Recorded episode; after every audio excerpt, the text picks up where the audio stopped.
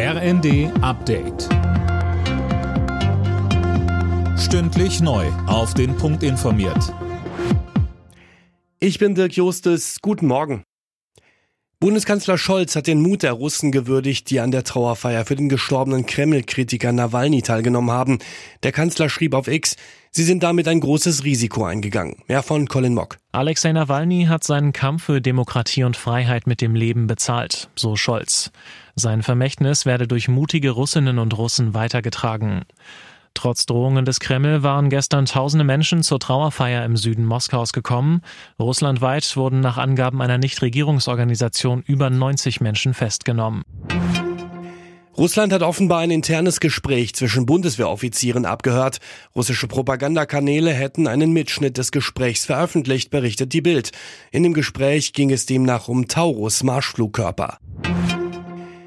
Ein Autofahrer ist im polnischen Stettin in eine Menschenmenge gefahren und hat mindestens 19 Menschen verletzt. Nach Behördenangaben fuhr das Auto in eine Gruppe von Passanten, die gerade auf eine Straßenbahn warteten.